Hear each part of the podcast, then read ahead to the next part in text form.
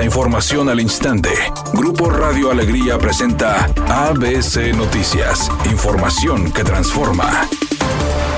¿Qué tal? Muy buenas tardes, esta es la información. El gobernador Samuel García aseguró que ante las consecuencias que traería cerrar la refinería de Pemex ubicada en el municipio de Cadereyta, buscará negociar para que el Estado pueda revisar procesos y equipo. En entrevista al término de la apertura del centro de salud con servicios ampliados de la colonia Lucio Blanco en el municipio de San Pedro, Samuel García aseguró que el argumento que le presentan los magistrados es que al cerrar la refinería, el Estado terminaría en crisis de combustible. El gobernador afirmó que no busca cerrar la refinería, solamente que dejen hacer revisiones para ver si la contaminación está disminuyendo y así auditar para revisar fugas y filtros la reforma constitucional que propuso el Ejecutivo en materia de pensiones y la relativa a que el aumento al salario mínimo siempre sea por arriba de la inflación anual dará certidumbre a más de 50 millones de trabajadores afiliados al Seguro Social y al ISTE, afirmó el coordinador de los diputados de Morena, Ignacio Mier Velasco. Dijo que para garantizar que las pensiones de los trabajadores sean de al menos el último salario que perciben, se creará un fondo inicial de 64 mil millones de pesos recursos que dijo saldrían de dependencias del gobierno que resultan onerosas y que están duplicando funciones. Los que se incorporaron a la jornada laboral o al trabajo productivo a partir de 97 están a unos años de cumplir 30 años y que tienen derecho a una pensión digna. Eso es lo que vamos a trabajar, que quede garantizado a la clase trabajadora que su salario mínimo siempre va a estar por encima de la inflación.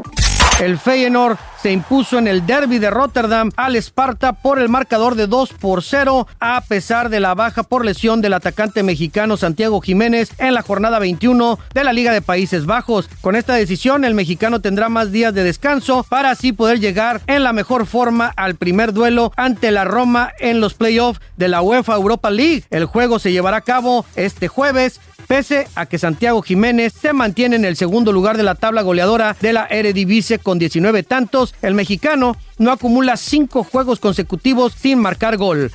Cada vez son más fuertes los rumores de que TV Azteca planea realizar una gira con algunos ex alumnos de la academia. Entre las cartas fuertes está Yuridia, quien no ha dicho que no, pero eso sí, dijo que si quieren que participe tendrán que desembolsar una fuerte cantidad en dólares para que ella pueda ser parte del proyecto.